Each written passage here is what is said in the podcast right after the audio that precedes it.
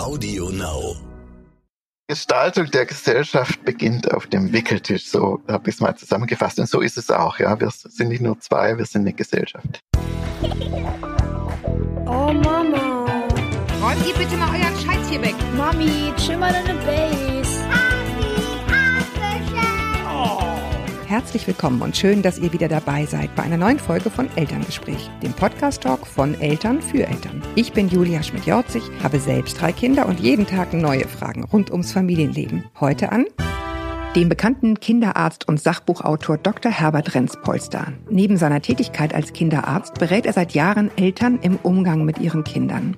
Darüber hinaus hat er auch viele Jahre geforscht zum Thema Gesundheitsförderung im Kindesalter beziehungsweise kindliche Entwicklung aus evolutionsbiologischer Sicht. Jetzt hat er wieder ein Buch geschrieben. Erziehung prägt Gesinnung heißt es. Und es stellt die These auf, dass es vor allem die Erziehung bzw. die Kindheit ist, die Menschen später anfällig macht für Rechtspopulismus und artverwandte autoritäre Systeme. Und weil wir ja alle scheinbar hilflos zusehen, wie die Gesellschaft verroht und ein ungeahnter Rechtsruck stattfindet, wollen wir von ihm nichts weniger als die Lösung. Bevor wir in unseren eigenen kleinen Podcast starten, möchte ich wieder ein bisschen Werbung machen für meine liebe Kollegin Yvonne Adamik von dem Podcast von Hügge, nämlich Ideen für eine bessere Welt. Sie macht eine Folge über Brauchen wir positivere Nachrichten?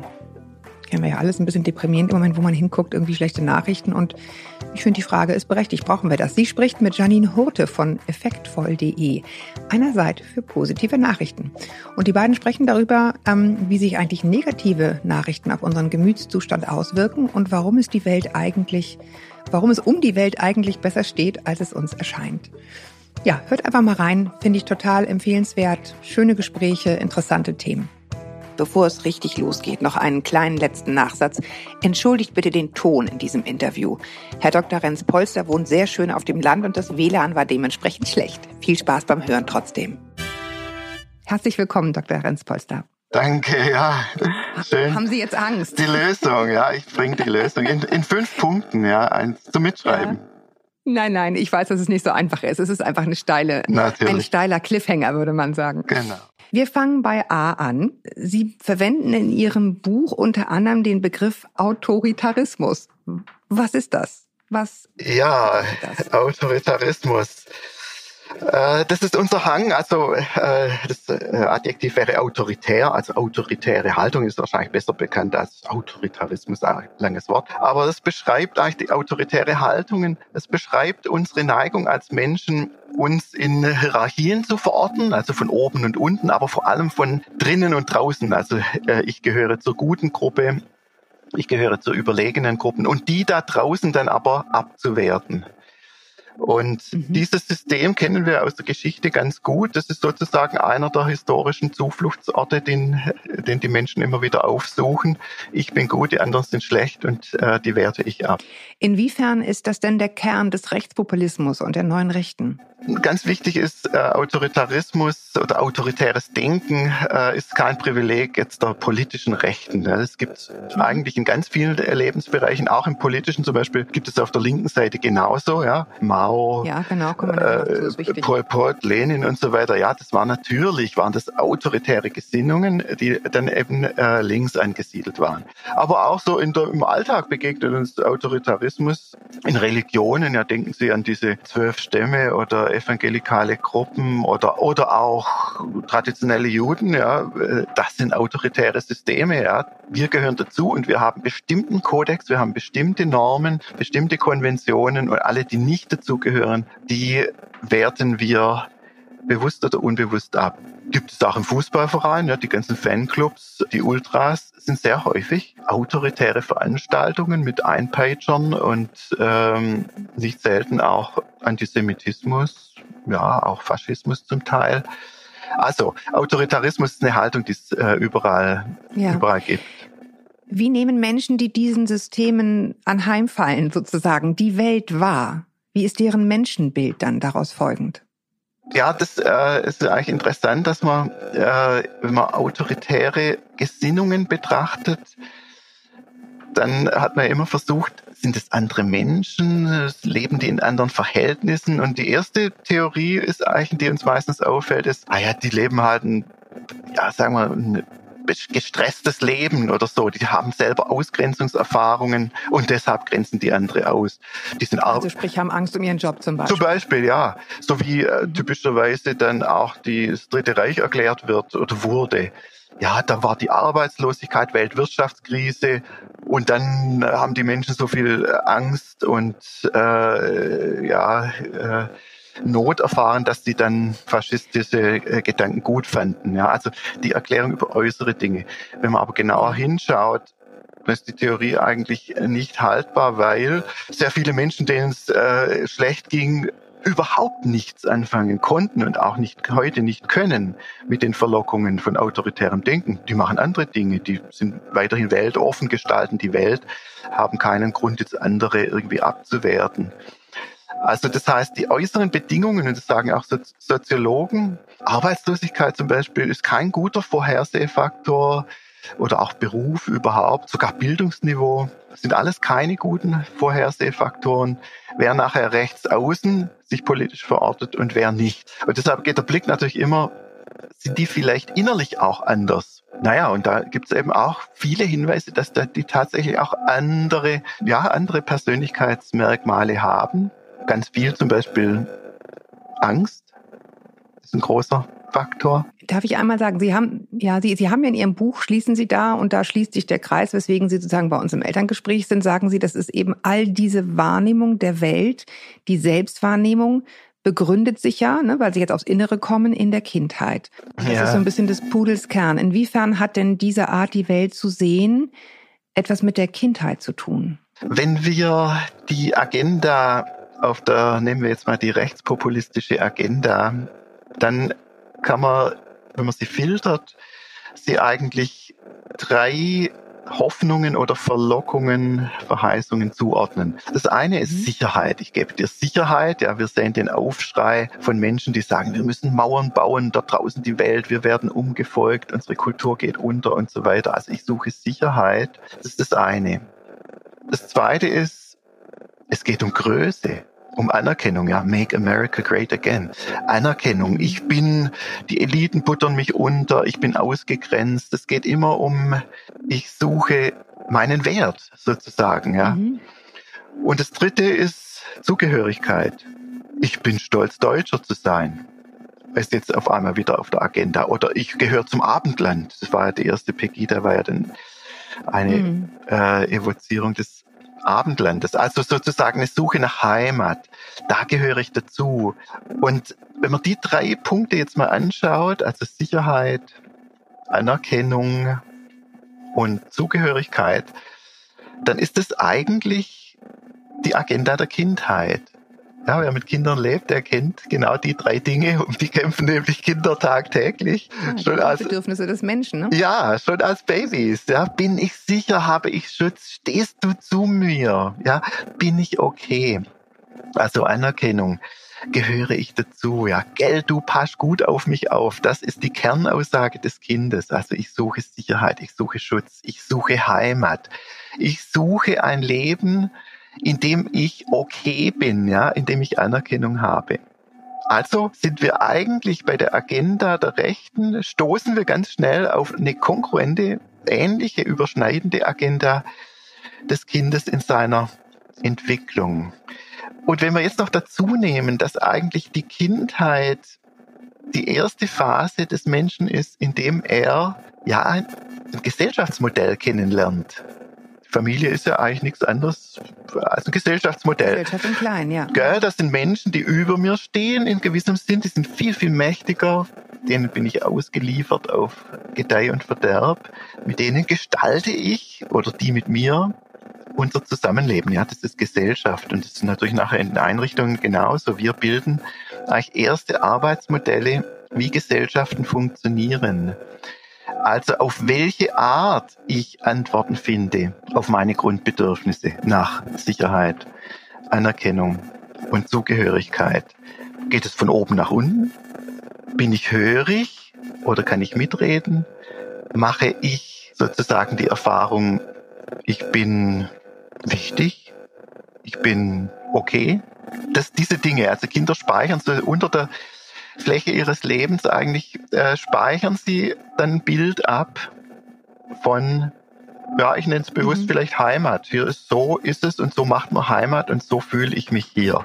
Das ist ja letztendlich das, was zum Beispiel in dem Film von Michael Haneke, das Weiße Band, auch die These sozusagen durchdekliniert wird. Ne? Kinder, die sozusagen so groß werden, dass sie eben nicht gefragt werden, in extrem autoritärer Erziehung mhm. ihre Bedürfnisse praktisch überhaupt nicht gehört werden, nur folgerichtig irgendwann natürlich selber aus ihrer Ohnmacht heraus versuchen, mächtig zu sein und andere zu unterdrücken, dass es so ein, so ein, so ein System ist, was sich sozusagen selbst ernährt. Aber kann man da wirklich von so einer klaren Folge sprechen? Also Sie zum Beispiel widmen das Buch ja ihrer Mutter, die selber in einem Nazi-Internat erzogen wurde. Die hat offenbar einen anderen Weg für sich daraus gefunden. Genau, und das ist mir auch sehr wichtig, dass wir nicht äh, dabei hängen bleiben zu sagen, da gibt es bestimmte Erfahrungen in der Kindheit und dann automatisch werden aus denen solche oder solche Menschen. Dafür sind die Wege einfach von A nach B, also von Kindheit zum Erwachsenenleben, viel, viel zu kompliziert und viel zu komplex. Ja, da gibt es Abzweigungen hier und dort, da gibt es Arbeitsmodelle, die wieder andere Erfahrungen überschreiben. Wir lernen das Leben neu kennen. Wir schöpfen neue Sicherheiten. Ja, der eine kommt auf die Überholspur im Leben, der andere aufs Abstellgleis und so weiter. Also das heißt überhaupt nicht würde ich sagen, da gibt es einen linearen Weg von bestimmten Kindheitserfahrungen zu einer bestimmten inneren Haltung. Aber eindeutig legen bestimmte Kindheitserfahrungen, nämlich schlechte Antworten auf die Frage nach Sicherheit, schlechte Antworten auf die Frage nach Anerkennung und schlechte Antworten auf die Frage, gehöre ich dazu, die legen alle einen Keim von Verletzlichkeit also es legt in uns sozusagen einen Haftgrund an, aufgrund ja. von dem wir dann nachher, an dem dann hängen bleibt, ey, du bist groß, weil du Deutscher bist, weil du weiß bist, weil du nicht, was ja. weiß ich, und so weiter. Also für mich ja. entsteht eine Verletzlichkeit. Sie äh, benutzen in Ihrem Bild, in Ihrem Buch, andersrum, das Bild ähm, eines Doppeldeckerbusses. Warum passen Menschen, die, wenn sie nach ihrer Lesart so wollen, gegen ihre Bedürfnisse erzogen wurden, so gut in diese Systeme von oben und unten? Ja, das ist interessant, dass eigentlich, wenn wir autoritäre Haltungen anschauen, können ja auch die Politik jetzt so ein bisschen evozieren, dann begegnet uns ja eigentlich zwei Sorten von Autoritarismus. Das eine ist so die Anhängerschaft, die autoritäre, das autoritäre Gefolge. In der Geschichte ja wissen wir, was das autoritäre Gefolge alles äh, dann anrichten kann. Aber Natürlich begegnet uns auch die autoritäre Führerschaft. Und die ist interessanterweise charakterisiert heute ganz stark durch Denken von Überlegenheit. Mir gehört die Welt, ich bin Gewinner, ich bin überlegen. Und es wird auch als soziale Dominanzorientierung in der Forschung bezeichnet. Also ich bin dominant, ich bin überlegen, ich gestalte die Welt. Ich bin der, der, der die sozusagen äh, die Hierarchie oben bedient. Und dieser Anspruch zum Beispiel typisch ist Donald Trump. Donald Trump ist kein Follower, er ist kein äh, autoritäres Gefolge, ja. sondern er fährt oben im, im Doppeldecker aber verlässt sich natürlich absolut in seiner Agenda auf, äh, auf sein Gefolge, das wiederum aufgrund dieses Vakuums ein erfahrener, ja, Sicherheit und ein erfahrener Größe dann absolut reinfällt in die Verlockung, ich mache dich groß, ich mache dich zum Gewinner. Also es sind immer zwei Aspekte, und die heute in der politischen Landschaft ganz stark zusammengefunden haben. Ja, diese soziale Dominanzorientierung auf der einen Seite und auf der anderen Seite eben das autoritäre ja. Gefolge. Sie schreiben in Ihrem Buch, und da muss ich wirklich sagen, fiel mir sprichwörtlich die Klappe runter. In den USA sei Gewalt in der Erziehung immer noch gesellschaftlich akzeptiert und auch erlaubt, auch an Schulen. Das war mir ehrlich gesagt so gar nicht klar. Und noch viel mehr hat mich völlig baff zurückgelassen, die Tatsache, dass Sie sagen, es gibt ganz direkte Zusammenhänge geografische Zusammenhänge mit den Bundesstaaten, in denen das noch so ist, und äh, Staaten, in denen Trump gewählt wird. Genau. Also äh, tatsächlich, die USA sind äh, ein anderes Land beziehungsweise ein anderes äh, ja, Halbkontinent. Wir haben selber dort sieben Jahre gelebt. Unsere Kinder sind dort groß geworden. Einer ist dort geboren. Wir kennen das System gut. Wir können auch das, kennen auch das Erziehungssystem und Schulsystem gut. Es ist so, dass dort Haltungen Kindern gegenüber in vielen äh, Gegenden gang und gäbe sind, die wir eigentlich hier schon lange hinter uns gelassen haben. Etwa Gewalt gegen, äh, gegen Kinder. Äh, der durchschnittliche Amerikaner, das heißt also, wenn man statistisch ähm, schüttelt und rüttelt, äh, die Antwort auf die Frage, ist es okay, dass Kinder Disziplin erlernen, indem man sie schlägt, ja im Amerikanischen das ist Spanking, das ist äh, Schlag, dass der äh, Po versohlt wird, also dass man in den Po versohlt. Jedes Land hat ja seine Art der körperlichen Gewalt gegen Kinder, die Franzosen, die sind ja auch sehr gewaltsam eigentlich, aber die schlagen auf die Backe, ja, und der Amerikaner schlägt auf den, auf den Po. Und die Frage, ist es okay, dass Kinder Disziplin erlernen durch auf den Po geschlagen zu werden, beantworten im Schnitt 70 Prozent der Amerikaner mit Ja. Und von Bundesstaat. vom dritten Geburtstag. Bitte? Und zwar auch vom dritten Geburtstag. Absolut. Auch die, Ja. auch die ganz Kleinen, genau. Kriege ich sofort einen engen Hals, ja. Das ist vielleicht ein Überstand auch von der puritanischen Prägung, der geschichtlichen Prägung von Gut und Böse, dass man dann das Böse aus, äh, austreiben muss und so weiter. Aber Fakt ist, dass wenn man jetzt die Antworten auf diese Frage listet nach Zustimmungsrate, also die am höchsten, die höchsten Zustimmungsraten, die liegen bei 83 Prozent und die niedrigsten, die sind im hohen 40 Prozent Bereich. Wenn man die untereinander schreibt, dann sind die ersten 22 Bundesstaaten, also die mit der höchsten Zustimmungsrate zur Frage der körperlichen Gewalt gegen Kinder, die gingen alle an Trump. Das bedeutet, dass dort, wo strenge Vorstellungen von Kindererziehung herrschen, dass dort auch strenge Vorstellungen von Politik herrschen. Auf jeden Fall ist die Landkarte sozusagen deckt sich. Ja. Die Landkarte widriger Kindheiten und die Landkarte autoritärer politischer Haltungen. Beobachtet man Trumps Rhetorik, lässt einen vor allem das Fehlen jeglichen Mitgefühls und jeglicher Empathie fassungslos zurück. Das ist jetzt nicht nur, ich will jetzt nicht immer nur auf Trump rumreiten, das kann man ja sozusagen in Deutschland genauso beobachten, leider. Wie wird man so? Ja, das ist die Kernfrage. Weil wir sind jetzt gerade, Sie hatten das weiße Band angesprochen. Ich habe die körperliche oder auch die körperliche Gewalt gegen Kinder in der Erziehung haben wir angesprochen. Da könnte man dann daraus ableiten, aha, das ist die Gewalt, Gewalterfahrung.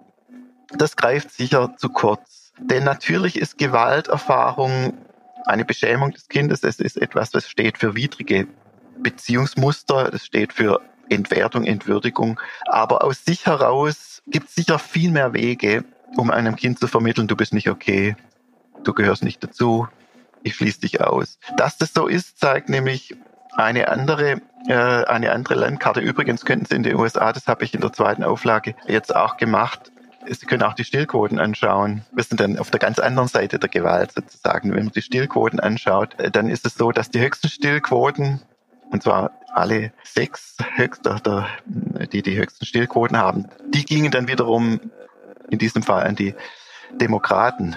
Und die unten, die Stillquoten, die niedrigsten Stillquoten, auch da ist ganz eindrücklich eigentlich, das sind alles republikanische Staaten, also die alle, ja, Stillquoten wäre jetzt zum Beispiel was, wo für einen Kinderarzt für spricht, eher für ressourcenschwache Familiensysteme. Ja. Stillquoten korrelieren eigentlich gut mit, äh, wie stark die sozialen Ressourcen sind, wie stark der Beziehungsrückhalt. Das verstehe ich nicht so viel fremd. Können Sie es einmal sozusagen, also je, je mehr gestillt wird, desto mehr was? desto, desto stärker eigentlich der, der Beziehungsrückhalt in der Familie, sagt man so. Genau. Je mehr Stress, äh, man kann so sagen, je mehr Stress in der Familie, je, je gestresster auch die Schwangerschaft verlaufen ist, äh, je weniger man sich im Leben, je weniger leicht man sich in dem Umbruch einrichten kann, desto geringer, desto niedriger sind die Stillquoten. Also desto schneller wird abgestillt. Ja. Also typischerweise so, dass jetzt die eher die Schicht, die sich in ihrem Leben eher wohlfühlt, weil sie mehr einfach Möglichkeiten hat. Das ist bei uns die gebildete Mittelschicht, die hat zum Beispiel die höchsten, äh, die höchsten Still, Stillquoten. Dort, wo am meisten Stress ist, Abstiegsangst, wo, äh, wo am meisten äh, auch biografische Belastungen vorliegen, ja, Gewalterfahrung, Entwertung. Dort sind die niedrigsten Stillquoten. Also so als, als Zusammenhang. Vielleicht nur, um das noch einmal einzuordnen für die Hörer. Es geht jetzt nicht darum, dass wir das so beurteilen, sondern das sind, ist einfach das Ergebnis von Forschung. Ja, genau. Und, ne, genau. Und, äh, und da, da geht es ja vielfach darum, wie schnell müssen Menschen wieder arbeiten gehen und so weiter. Und das ist ja damit verbunden mit der sozialen Not, ne? Wie, wie Ja, natürlich. entscheide ich mich zu? Das ist jetzt keine, kein, kein Bashing von Menschen, die nicht stillen, sondern es geht einfach darum zu gucken, wo ist der Druck am größten und was bedeutet das für die Kinder. Nee, das mir grundsätzlich ganz wichtig. Wir reden hier über statistische Zusammenhänge, wir reden hier über Gesellschaften. Mir liegt es wirklich fern, irgendwie äh, über Einzelne zu urteilen oder jemand zu, Ja, zuzuordnen, irgendwas. Äh, also ganz klar. Nee, ich wollte, ich ganz wollte das machen. auch, Mir ist klar, dass Sie das nicht so meinen. auch wenn es das Thema verkompliziert, wollte ich Ja. trotzdem äh, das ansprechen, Ja. weil wir waren bei der Ja. Frage, ob die Gewalterfahrung das ist, was Kinder dann nachher auf die Spur nach einer Suche nach einem Ersatz das, äh, als das werte ich ja eigentlich den äh, Rechtspopulismus, ob das der Grund ist, warum die auf diese Spur geschickt werden. Und deshalb wollte ich die Stillquoten an, anfügen. Ja. Auch da gibt es einen Zusammenhang. Es gibt auch einen Zusammenhang, was eigentlich interessant ist. Wir haben ja in Deutschland eigentlich ein, ja, ein großes gesellschaftliches Experiment vollführt in der Geschichte. Das war eigentlich die Teilung Deutschlands äh, nach dem, nach dem Krieg oder ja. Und dann irgendwann mal über das Experiment abgebrochen, in, dem die Mauer äh, fiel, ja. Und das war natürlich für die Soziologen ein gefundenes Fressen, sich zu äh, fragen, was sind es andere Menschen, was ist aus denen geworden? Man war 30 Jahre getrennt, hat völlig andere Lebensmuster verfolgt. Ja, Im Westen ging es ja dann stark auch so mehr in das, ja, die gesellschaftliche Liberalisierung, es waren auch andere, äh, äh, andere Arbeitsmuster. Ja, in der DDR damals eben viel Erwerbstätigkeit der Frau von Anfang an, entsprechend viel Fremdbetreuung der Kinder und so weiter. Und jetzt, was ist daraus geworden? Und die ersten, die dort aufgeschlagen sind, waren dann Autoritarismusforscher, also Forscher, die die Frage stellen, wie autoritär denken dort die Menschen, und die haben sich insbesondere interessiert für die Jugendlichen, wie interessieren dort sich, sich diejenigen, die dort aufgewachsen sind, wie sind ihre Haltungen in Bezug auf Fremdenfeindlichkeit, in Bezug mhm. auch auf Fairness in der Familie, was würde ich tun, wenn meine Eltern unfaire Dinge von mir wollen, würde ich meinen Lehrern widersprechen und so. Da gibt es einen Fragebogenkatalog von 30 Fragen, wo das abfragt. Den hatten sie im Westen äh, schon gemacht und jetzt im Osten wurde der damals, mhm. damals wurde der auch durchgeführt. Und interessant war, dass dort eigentlich die autoritären Haltungen deutlich größer waren bei den Jugendlichen. Also anders als eigentlich damals erwartet wurde. Das war eine Gesellschaft, die nach außen stark antifaschistisch. Wollte ich gerade sagen, antifaschistischer Schutzwall hieß Ja, es. genau. Ich würde jetzt nicht vermuten, dass das, ein, also jedenfalls aus der Rhetorik nicht vermuten, dass das ein Nährboden war für rechte Gesinnung. Aber das hat sich ja leider ein bisschen anders entwickelt. Genau, genau. Und das war, das war deshalb interessant, weil man eben dann gesehen hat, nein, äh, die Jugendlichen dort denken viel stärker in innen und außen. Ich gehöre zur guten Gruppe. Die anderen, äh, zum Beispiel, die mir fremd sind, die werte ich ab. Sie sind deutlich stärker orientiert an den Ansagen von oben, deutlich weniger bereit zu widersprechen und so weiter. Also alles, was man als autoritär äh, betrachtet. Und das ist deshalb interessant, weil zum Beispiel Gewalterfahrung weiß man, in der DDR liefen ja manche Dinge ganz, ganz wunderbar. Ja, das ist also so, die hatten mhm. eigentlich den Anspruch, wir bilden Menschen für eine neue Gesellschaft. Ey, das war ein wirklich ein ernst genommener äh, Versuch. Dazu hat auch gehört, dass man zum Beispiel Gewalt äh, gegenüber Kindern eher geächtet hat äh, und dass man mhm. Kindern auch angeboten hat, zum Beispiel das Angebot der Institution war ja gut gemeint. Wir, wir sorgen als Gesellschaft äh, für euch. Und Daraus aber ist offensichtlich irgendwas, na, kann man sagen, anders geworden als vielleicht intendiert. Die Kinder haben in ihrer, im Aufwachsen äh, wohl doch viel Unsicherheit erlebt, wohl doch viel von dem erlebt, was sie nachher dazu bringt, andere ja. nicht, äh, ja, nicht inklusiv zu betrachten. Genau, jetzt muss ich aber doch nochmal einhaken, weil wir hatten das ja eingangs, dass Sie sagten, ähm, Sie persönlich glauben nicht, dass die These verfängt, dass sozusagen wirtschaftliche Unsicherheit äh, da stark das Bild mitprägt. Und ich kann mir vorstellen, dass bei Kindern und Jugendlichen, die erleben, wie die Welt ihrer Eltern zusammenbricht, auch die wirtschaftliche Welt, ne, die Zukunft äh, und letztendlich auch die Vergangenheit, ja, dann äh, völlig anders umdefiniert wird dass das natürlich auch wahnsinnig viel mit den Jugendlichen und Kindern gemacht hat. Ja, nur diese Untersuchungen, die waren schon vorher. Die, war, die wurden schon gemacht, bevor der Einigungsvertrag unterschrieben war. Also da war, da war bevor noch die Jobs gekillt wurden. Genau, bevor die Arbeitslosigkeit mhm. losging und so weiter. Also das, das waren Aha, okay. eigentlich ein mhm. Abbild, ein, ein Abbild äh, der, der damaligen Sozialisation. Aber das ist ein sehr, sehr wichtiger Punkt, den Sie an, anfügen. Natürlich sind auch äußere Bedingungen. Ich sage gar nicht, es ist nur die Kindheit oder so, sondern die Kindheit, die legt eine Verletzlichkeit unter bestimmten Bedingungen Zuflucht zu suchen, in einer bestimmten Art äh, die Welt und ihre Menschen zu, zu sehen. Dazu ja. gehören die äußeren Dinge auch.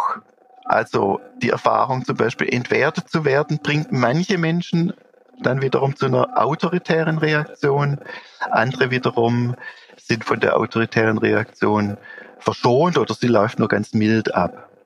Ja, also ich meine, bei Trump äh, muss man ja sagen, es ist so ein bisschen wie aus dem Bilderbuch, wenn man nach ihrer äh, Lesart das liest. Ne? Ich glaube, mit 13 ist er auf eine Militärakademie gekommen, wo er bis heute stolz sagt, they beat the shit out of you. Also die, die sind da einfach geschlagen worden in ausgiebigem Maße. Und also so ein bisschen, wenn ich, wenn ich ihn beobachte, ich meine, das ist jetzt immer sozusagen unser äh, Vorzeige, der Vorzeigegrusel so ein bisschen, aber das Einzige, was man sozusagen in Anführungsstrichen ihm zugute halten kann, in Anführungsstrichen, was ich ihm zugute halten kann, ich habe wirklich das Gefühl, dass er die Welt um sich herum als extrem feindlich wahrnimmt. Richtig. Ja, das ist Und ähm, da frage ich mich dann, ähm, ja, inwiefern ist genau diese Welt sich dann eben doch in der Kindheit erworben? Wenn ich darauf trainiert werde, alle, die außerhalb unseres Systems stehen, sind die, sind die Schlimmen und sind die Bösen. Ich glaube, dass der sich wirklich bedroht fühlt auf eine gewisse Weise. Genau. Und, und das ist ein durchgängiges Muster, das nicht nur bei Trump vorliegt, sondern das ist auch äh, in einer sehr, sehr guten äh, Studie, die im Jahr 2019 veröffentlicht wurde, die heißt More in Common. Äh, da haben die Soziologen sich gefragt, was ist eigentlich der beste Vorhersehfaktor für jemand, der äh, rechtspopulistisch denkt und wählt? Ja, ist eine interessante Frage. Mhm. Und Sie äh, haben angeguckt, dann äh, Wähleranalysen gemacht, das Bildungsniveau angeguckt, Arbeitslosigkeit versus Nicht-Arbeitslosigkeit, Berufsstand, Schichtzugehörigkeit, gehörig zur Mittelschicht, gehörig zur Unterschicht, Oberschicht und so weiter.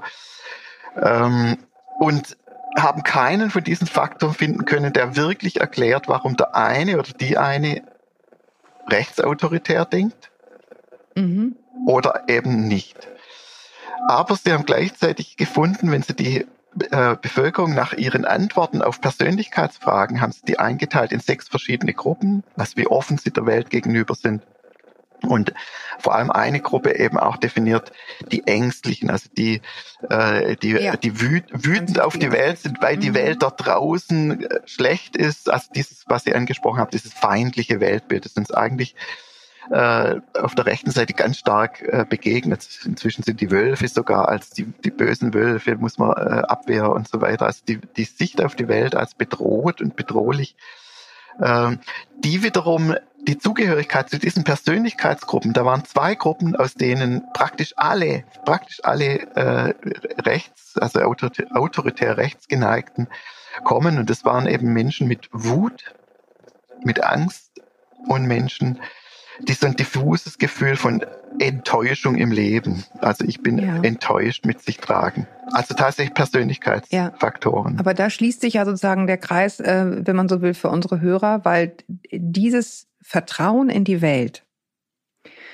wie, wie werde ich von anderen wahrgenommen, wie nehme ich andere wahr, das ist ja genau das, was wir in unserer Kindheit im besten Falle bitteschön erwerben. ja, Also wie, äh, wie, wie, wie werde ich gehört? Ähm, sind Menschen gut zu mir? Hören die meine Bedürfnisse? Ähm, ja, darf ich, darf ich mitmachen? Bin ich was wert? Und so weiter, was wir am Anfang eben auch schon hatten. Ja. Ne? Ja, und, und was mir wichtig ist, das sind, das klingt abstrakt, bin ich okay und so weiter, Anerkennung. Das sind aber Dinge, die sich eigentlich im alltäglichen Miteinander vermitteln. Ja, das geht, Ja. es geht los. Jeden Tag. Das geht los, äh, muss ich mich in Schlaf brüllen.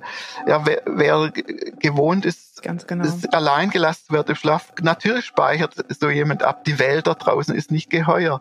Ich bin eigentlich äh, in der äh, Situation nicht gewachsen. Ja, ich bin gestresst. Ja.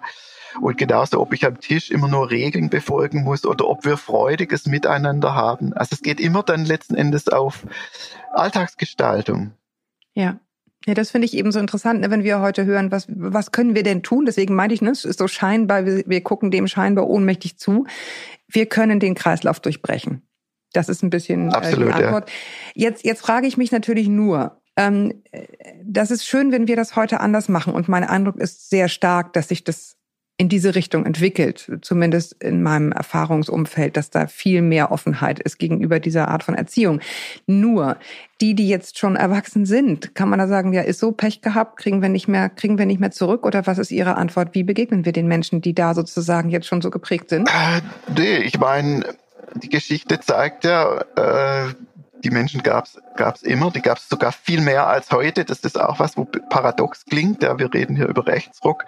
Und jetzt sage ich, die gab's schon immer, die gab's tatsächlich schon, äh, schon immer. Ich darf erinnern, die letzte, das letzte Jahrhundert, die großen Katastrophen von Deutschland ausgehend, äh, das waren die Katastrophen des autoritären Denkens, das absolut Mainstream war. Das war absolut verankert im normalen mhm. Denken und Empfinden der Bevölkerung. Das durchzog uns wie, eine, wie ein Gift, ja. Und seither haben wir extrem viel Land gewonnen, ja. Und wenn wir Soziologen können klar zeigen, dass wir heute weniger autoritär als Gesellschaft denken, also wenn man statistisch anschaut, weniger mhm. Menschen äh, denken autoritär. Denken Sie mal zurück, 60er Jahre, wie wir die Gastarbeiter behandelt haben. Das, das wäre heute nicht mehr, nicht mehr möglich, auch politisch. Ja. Die NPD saß in sieben Landesparlamenten. Natürlich haben wir heute eine Partei, an der sich das kristallisiert. Wir haben trotzdem, wirklich auch wenn es kompliziert ist zu verstehen, aber wir haben trotzdem einen niedrigeren Sockel an autoritären Haltungen.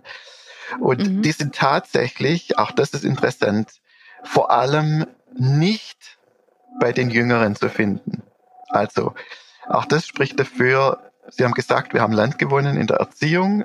In der letzten Generation haben wir wirklich unsere Kinder immer würdiger, beziehungsvoller begleitet. Nicht überall, aber wir haben Land gewonnen. Natürlich zeigt sich das auch in der politischen Landschaft. Denn anders als die Pessimisten sagen, die sagen, jetzt ändert sich alles, wir werden äh, rechtspopulistisch, wir gleiten ab ins die Barbarei. Glaube ich das gar nicht, weil die Jungen eben nicht mitmachen. Wenn man die, die Zahlen mal anschaut, das ist für mich auch für die, die hier zuhören mögen, eigentlich was, wo ich ganz gern eigentlich weiter, weitergebe. Wenn wir zum Beispiel die Europawahl von 2019 nehmen, dann hatten wir unter den Jungen, unter den unter 25-Jährigen eine Zustimmungsrate für die AfD zum Beispiel von 5 Prozent. Ja, 5 Prozent, das ist so, drunter ist eine Splitterpartei, gell?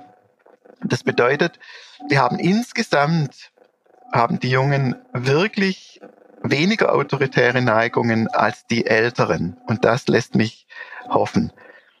Mich auch. ja, ja, ja. Gut, aber ich meine, wir, wir haben sie trotzdem, ich meine, in, ne, in der öffentlichen Wahrnehmung, also das, das ist jetzt auch, glaube ich, nicht nur gefühlt, dass der Rechtspopulismus auf dem Vormarsch ist und, und damit durchaus Wahlen gewonnen werden. Natürlich. Ähm, wie kriegen wir die Leute zurück? Ja, natürlich. Und da muss ich vielleicht noch mal ein bisschen Wasser in den Wein äh, einschenken von den Jungen, weil die letzten Wahlen in den östlichen Bundesländern natürlich gezeigt haben, dass die Jungen da überhaupt in, in den östlichen Bundesländern sagen, ja. gar nicht mitmachen, sondern da ist die AfD die beliebteste Partei. Und das ist wirklich, wirklich interessant. Für mich natürlich total interessant, auch mit meiner These, dass die Kindheit, die prägenden Erfahrungen der Kindheit rund um Sicherheit, Anerkennung und Heimat, dass die eigentlich den Boden legen für autoritäre Gesinnungen. Deshalb ist es für mich extrem interessant, dass in den östlichen Bundesländern offensichtlich äh, die Jungen weniger geschützt sind als in den, äh, in den westlichen Bundesländern. Das übrigens in den USA genauso. An den Küst, in den Küstenmetropolen äh, sind die Jungen ganz stark, wenn es dann nach den Jungen ginge, hätte Trump überhaupt keine Chance. Aber in den konservativen Heartland, Herzland, äh, dort sind auch dort sind die Jungen mit dabei, ja, die sind voll äh, im autoritären. Ja, aber da da muss man sagen, ähm, wird dann äh, also ist es für ihre These ein bisschen schwierig, auch weil das natürlich dann teilweise auch die Länder sind mit den klassischen Industrien, ne? Nee, das, wird, das, das stimmt schon. Also es stimmt zumindest auf, äh, in Bezug auf die USA stimmt es, dass es, die sind manche mit den klassischen Industrien. Es gibt auch Agrarstaaten ohne viel, äh, viel Industrien. Aber was für die, was für die äh, gut passt zu der These, ist folgendes. Sowohl, und das lässt sich auch belegen, sowohl in den amerikanischen Heartlands als auch bei uns in Deutschland, in den östlichen Bundesländern, hat sich gerade dort, wo nach wie vor die Jungen autoritäre Haltungen deutlich vertreten, gerade dort hat sich in der Kindheit am wenigsten geändert. Wenn wir die Kindheiten anschauen, ich will jetzt wirklich, und das ist mir wichtig, ich will jetzt niemanden Vorwurf machen und ich will nicht pauschal irgendwie sagen, die im Osten oder so. Ja, im Osten sind wunderbare Kindheiten möglich. Es hat sich irre äh, viel äh, getan. Viele Menschen tun ihr Bestes, aber statistisch eindeutig mehr Kinderarmut im Osten, mehr Beziehungsabbrüche im Osten mehr alleinerziehende Erziehungsverhältnisse. Das ganzes System zusammengebrochen. Meine, ja, natürlich. Nicht, ne? ja. Natürlich, ja. aber ich sage, das übersetzt sich für die Kinder in Stresserfahrungen. Ja, ja das äh, ist eindeutig, äh, dass die Kinder übrigens auch mehr schlechte Einrichtungen. Ja, Nubecks Studie zeigt eindeutig, mäßige bis schlechte Einrichtungen, Krippen und Kitas gibt's vor allem in den östlichen Bundesländern. Ja.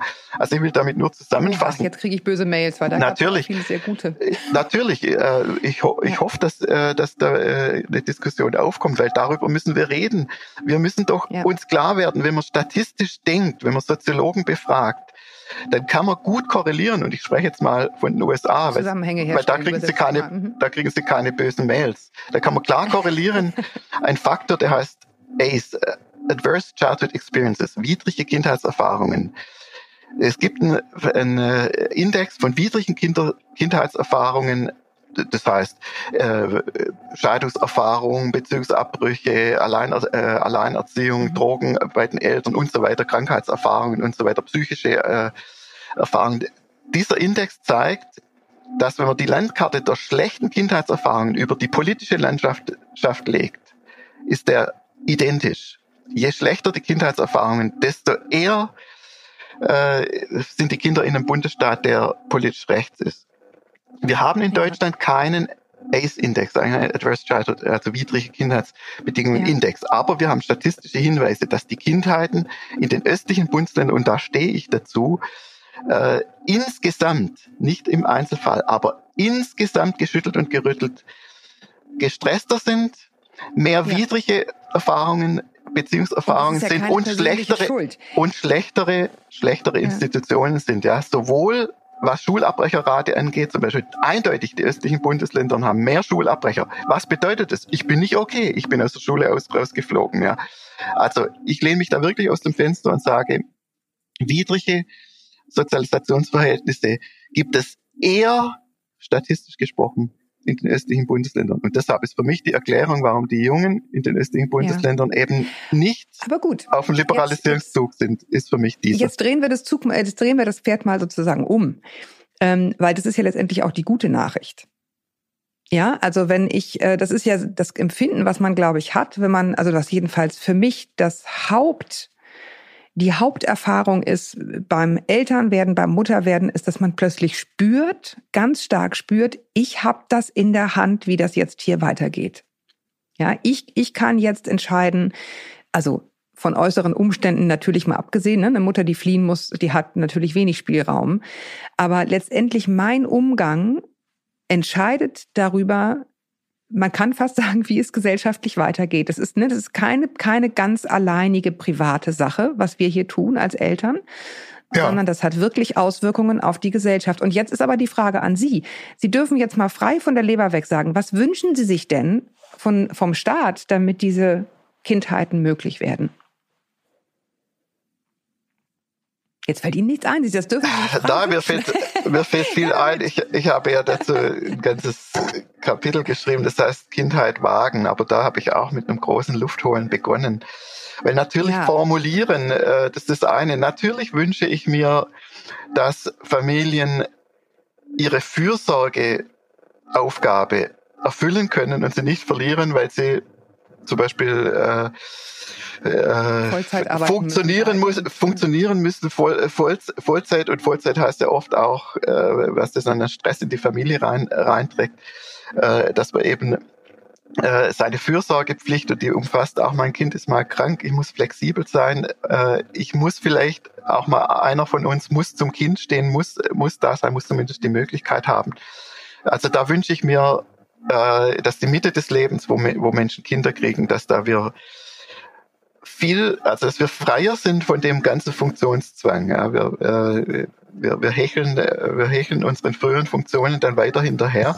Ich sage nicht, dass Deutschland äh, nicht auch Land gewonnen hat. Das ist, ist gut, was wir, äh, was wir machen, aber wir haben viele, viele, viele Familien, die sich wünschen würden, dringend wünschen würden, sie hätten mehr Luft. Freude, Luft, Humor, Fähigkeit auch mal neune äh, Grad sein zu lassen oder fünf. Und das ist eine finanzielle Frage, ne? Also das ist einfach so. Das muss man sich, ne, abgesehen von denen, die sich sozusagen entscheiden und äh, das ist sozusagen jedem selbst überlassen. Ich möchte so und so viel arbeiten, aber ganz, ganz viele, das merke ich auch sehr an den Mails, die ich bekomme, Ja. müssen einfach, weil Natürlich. sonst nichts geht. Genau. Und, und da sagen Sie, Sie wünschen sich sozusagen, dass in irgendeiner Weise vom Staat mehr Möglichkeit geschaffen wird, da überhaupt in dieser in dieser Rush-Hour-Phase Luft zu holen. Ja, Ähm, das ist was- unsere einzige Chance. Das, wir haben endlos viel, viel, viel äh, Ver- Vermögen, endlos viel, äh, viel Reichtum und äh, ich, ich finde, wir, falsch verteilt. wir müssen die, die Fürsorge in, äh, nach vorne rücken in der Agenda. Ja. Und die Einrichtungen, die dürfen jetzt gleich weitermachen mit den großen Wünschen. Die, Ein die Einrichtungen nehme ich in die Pflicht, weil die Einrichtungen immer wichtiger geworden sind. Äh, ganz klar, unsere Kinder verbringen immer mehr Zeit in Einrichtungen, lange Tage von immer kleiner an und die müssen liefern. Ja, und die müssen liefern, nämlich das, was ich beschrieben habe, das Gefühl für die Kinder zu vermitteln. Ey, du bist okay, du kommst hier nicht in Not, wir haben es hier gut miteinander. Wir sind eine gute Heimat.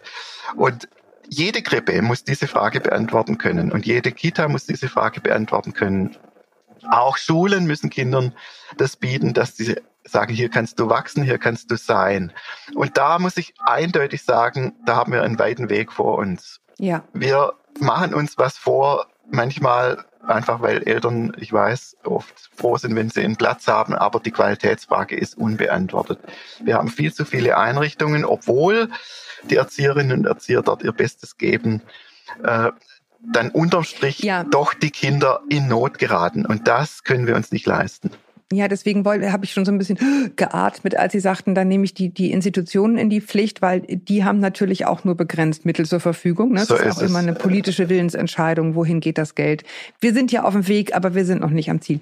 Ich danke Ihnen sehr, dass Sie sich die Zeit genommen haben, Ihre Gedanken mit uns zu teilen und ähm, hoffe, dass Eltern die jetzt hier zugehört haben, ähm, ja, so ein bisschen das, das mitnehmen, was ich glaube ganz, ganz wichtig ist, wenn man für sich selber diese Elternrolle definiert. Wie wichtig ist es eigentlich, was ich hier tue jeden Tag? Es ist von unschätzbarem Wert. Ich glaube, das kann man jetzt sagen nach dem Gespräch mit Ihnen. Es ist nicht nur für das Kind von unschätzbarem Wert, es ist gesamtgesellschaftlich von unschätzbarem Wert. Und da können wir uns mal auf die Schultern klopfen, wenn wir das Ja, gut und richtig machen. so sehe ich es auch. ja. Die Gestaltung, die Ja. Gestaltung der Gesellschaft beginnt auf dem Wickeltisch. So habe ich es mal zusammengefasst. Und so ist es auch. Ja, wir sind nicht nur zwei, wir sind eine Gesellschaft. Das perfekte Schlusswort. Herr Dr. Ranz-Polzer, ich danke Ihnen. Sie haben vier Kinder so großgezogen. Und ähm, ja, ich wünsche Ihnen alles Gute weiterhin für Ihre Familie auch. Danke. Danke Ihnen sehr für die Zeit. Danke Und euch da ebenfalls. draußen, euch da draußen danke ich auch sehr fürs Zuhören. Wenn ihr mir zu dieser Folge schreiben wollt oder eigene Geschichten, Gedanken, macht das gerne an podcast.eltern.de. Ihr wisst, ich lese selber, ich schreibe selber. Ihr könnt auch sehr gerne diese Folge kommentieren auf dem Instagram-Account Elternmagazin. Wie auch immer, wir werden in Kontakt bleiben. Bis wir uns wieder hören. Haltet den Kopf über Wasser. Ahoi aus Hamburg.